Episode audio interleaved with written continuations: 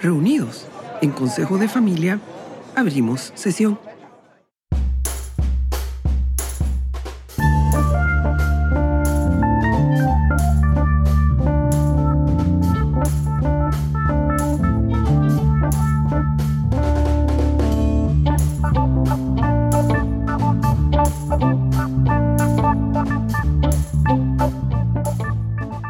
Bienvenidos al Consejo de Familia, el podcast donde hilamos fino los dilemas de las familias empresarias. El dilema de hoy, crecer o desaparecer.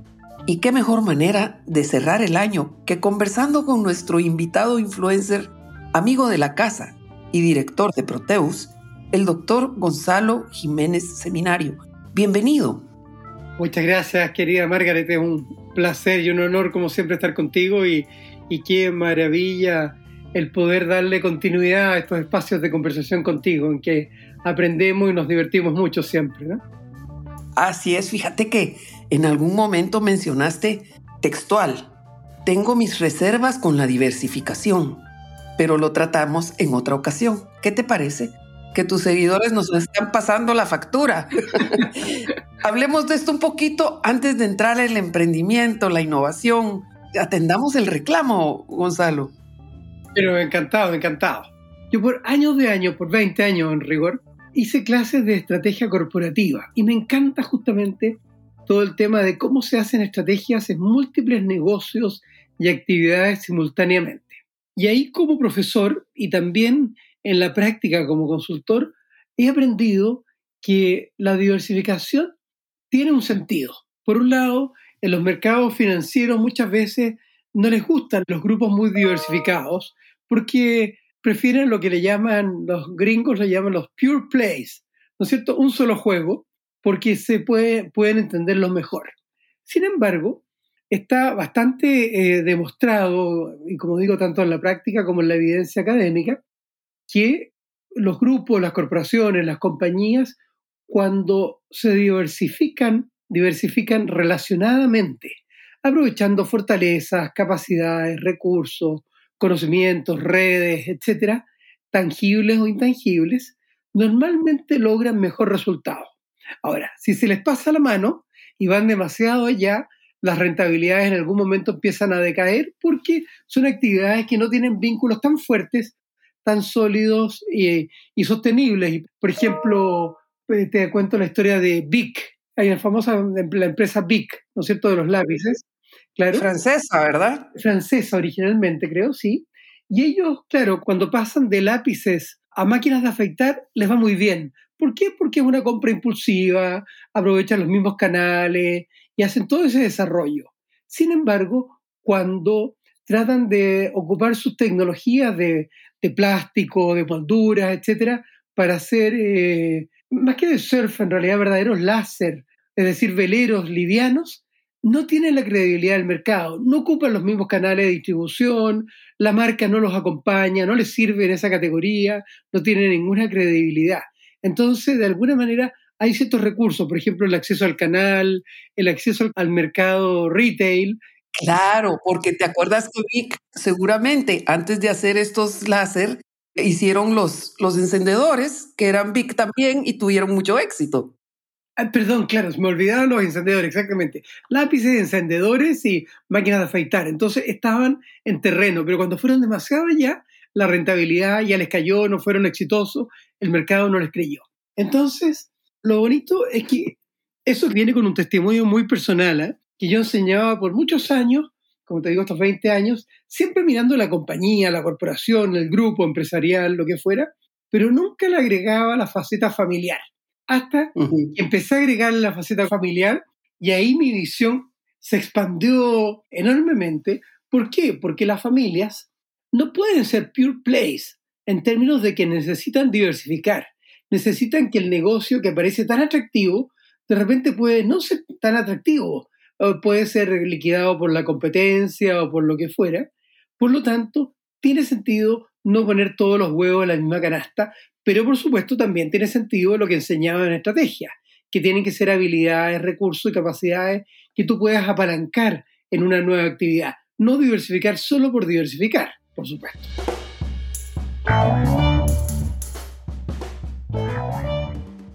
Pues mira, yo creo que con esto resolvemos la, ya pagamos la factura, ¿verdad? Déjame agregarte una cosita, eh, Margarita, una, una, pequeña cosita porque probablemente capaz que aparezca la, la contrapregunta, porque me van a decir, te van a reclamar a ti, tú me vas a reclamar a mí después y con toda razón. Bueno, pero a ver, Margarita y Gonzalo, ¿qué pasa con lo inmobiliario? Casi todos los grupos, cuando forman sus family offices o cuando van eh, creciendo, expandiéndose, empiezan a desarrollar lo inmobiliario y a veces no tienen ni conocimientos ni habilidades y lo único que tienen es recurso, el recurso más fácil de todo, que es la plata. Claro. Y, y no basta con poner plata porque se puede perder esa plata fácilmente.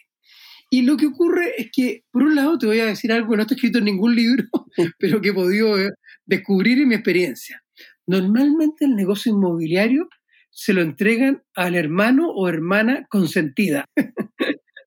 eh, ¿Por qué? Porque en general tiene, es más bien colocar los fondos, puede ser pasivo, pero también puede ser activo, etc.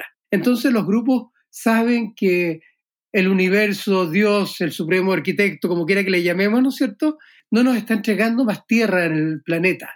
Por lo tanto, la tierra siempre se va a ir valorizando. Y eso hace de que sea una natural expansión hacia los temas inmobiliarios, más allá de las sinergias que puedes tener con tus locales comerciales u otras actividades. Entonces, el tema inmobiliario es como prácticamente el 80% de los family offices que he estudiado yo tienen un área inmobiliaria de diversificación también.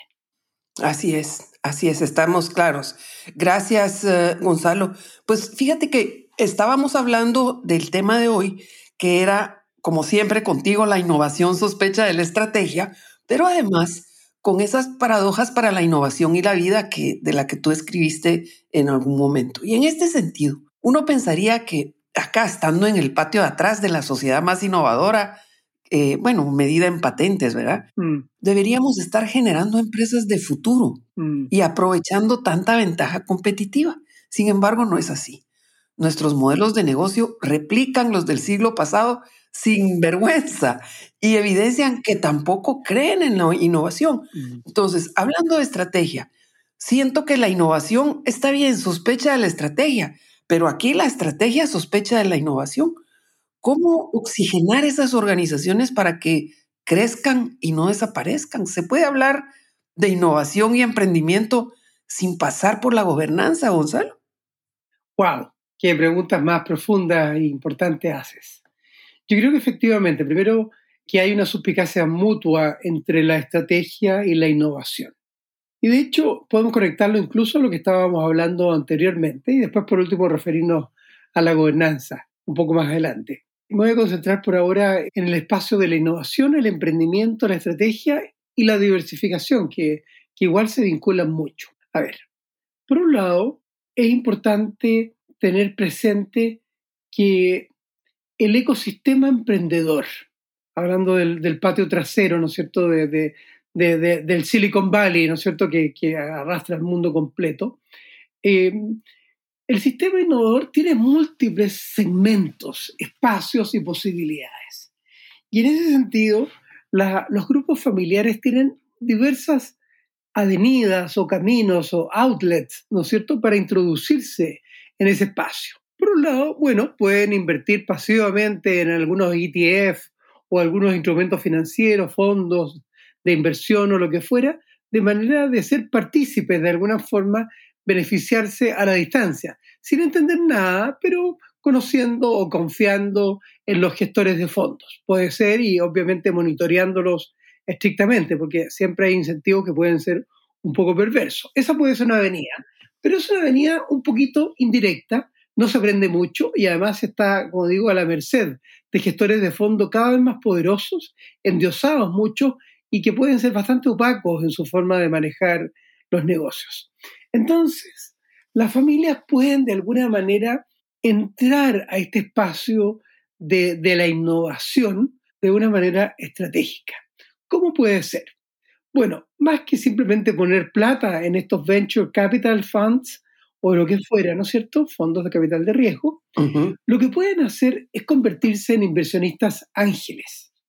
Los angel investors tienen primero resultados históricamente mucho mejores que los, que los VCs, que los venture capitalists. Fíjate que, claro, se meten cuando hay más riesgo, cuando hay más incertidumbre y, sin embargo, aciertan más. Fíjate que la supervivencia general de cualquier emprendimiento es como un 48%. Sin embargo, en el caso de los VCs es solamente uno de cada o dos de cada diez, o sea, mucho más bajo los capitalistas de riesgo. Y en el fondo los inversionistas ángeles entran cuando hay más riesgo todavía, cuando hay más incertidumbre y aciertan más. ¿Y por qué? ¿Cómo lo logran? Y esto genera, esto es como el eslabón perdido entre la innovación y la estrategia. Lo logran a través de invertir en sectores que ellos conocen. Claro. Y así aprovechan sus redes, sus conocimientos. Ah, esto va para un lado o va para el otro. Ah, este contacto, podemos hablar con él, podemos ayudar, puedo presentarle a este emprendedor a estos contactos comerciales, entiendo cómo funciona y puedo aportar con consejo inteligente, puedo ser más flexible en vez de guiarme por un business plan, que un plan de negocio que en la práctica es una es un wishful thinking, ¿no es cierto? Un deseo, una expresión de deseo. Sí, y a veces una cadena. Exacto, claro, absolutamente. Entonces, en vez de eso, puedo tener la flexibilidad de decir, no, entiendo lo que está ocurriendo, porque he vivido este sector, lo conozco, entonces puedo aportar. Y también apuestan a gente en la que conocen. Entonces creo que es la manera de agregarle eh, innovación a la estrategia y de agregarle estrategia a la innovación. Entonces, más que ir a ciegas, hacer esas conexiones que pueden ser muy virtuosas. Creo que puede ser una forma de hacer el puente para pasar de un lado a otro. Tengo ejemplos de, compañías, de family offices a los que, con los que asesoro, ayudo, soy parte del directorio o, o del consejo de administración. Y fíjate que invirtiendo en sectores que están vinculados al core business, se logran unas rentabilidades, pero obscenas, obscenamente altas. Entonces, creo que hay muchas oportunidades que a veces no se están tomando tan, tan en consideración, Margaret. Tal vez, Gonzalo, porque lo vemos como, ¿por qué voy a invertir en la competencia, digamos, verdad? Cuando en realidad lo que estamos invirtiendo es en el crecimiento. Claro, qué buen comentario haces, porque efectivamente yo muchas veces me veo solamente como un operador, un operador de, de, en salud, un operador en negocio, no sé, logístico, en negocio lo que fuera. Pero en realidad, ¿quién dice que tengo que ser solamente operador? Puedo ser operador, puedo ser inversor, puedo ser eh, un financista, puedo eh, tener capital, puedo poner deuda, puedo prestar plata, puedo poner capital semilla, o sea, puedo multiplicarme mucho en múltiples roles y puedo ser parte también eventualmente de algunos consejos de administración de esos startups que se están armando. Entonces, te fijas, es mirar con un enfoque más amplio, tanto la estrategia como la innovación, y conectarla. Porque, ¿cómo voy a tener éxito en lo que no conozco, en lo que no entiendo? Las oportunidades de equivocarme son infinitas, pero donde sí conozco, wow, estoy mucho mejor parado, como lo muestran muchos ejemplos que me he tocado ver muy de cerca.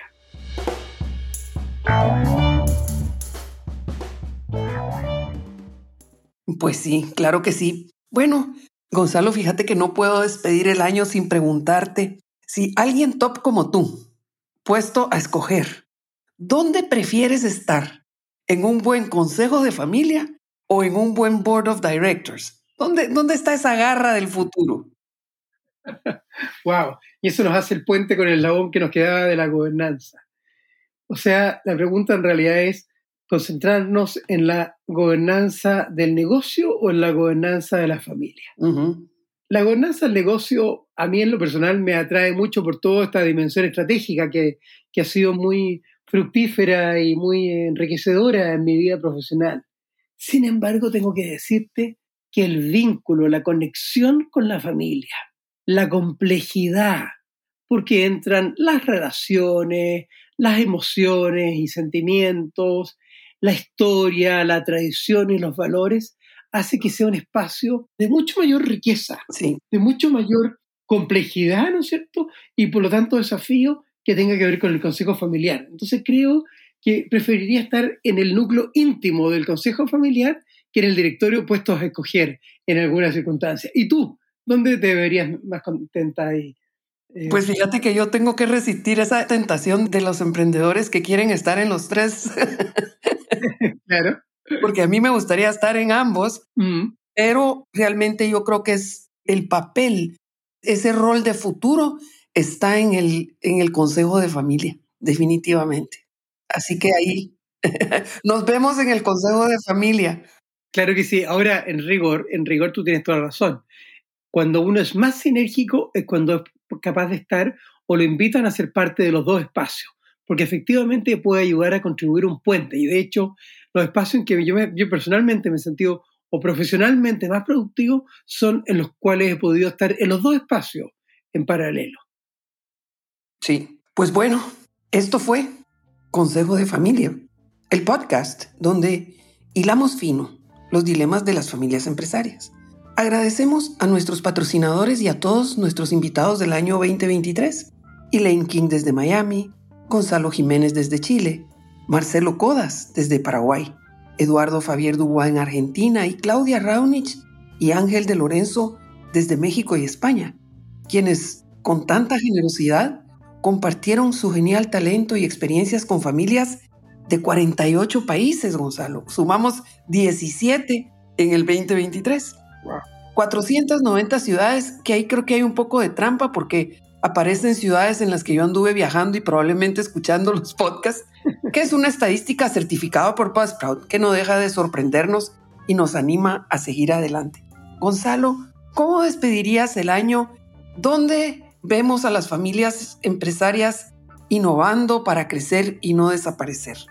Bueno, primero, junto con felicitarte, encuentro que es una maravilla este alcance que, estás teniendo, y habla de tu carisma, tu conocimiento, tu calidad humana, y, obviamente felices de, poner una, gotita de, agua o de arena, ¿no es cierto?, para, contribuir en esto. Y yo diría que, que las familias, yo las invitaría a esta altura del año a hacerse su plan de juego. Plan estratégico sería mucho decir, pero su plan de juego del 2024, donde tenemos que poner nuestros énfasis como familia empresaria este 2024 que viene. Es, será en nuestra gobernanza, será en la profesionalización de nuestro negocio, será en la educación de nuestra familia, será en el desarrollo de los talentos de la siguiente generación, ¿Será en el capital relacional o en qué aspectos eh, de nuestra gobernanza podemos fijarnos y deberíamos concentrarnos? Creo que es una pregunta tremendamente pertinente y es el mejor momento para hacérsela. Muchas gracias, Gonzalo. Nos vemos entonces el próximo año y a ustedes los animo a compartir con quienes nos importan y así aprendemos más. Con mucho más que tratar, cerramos el año y cerramos sesión.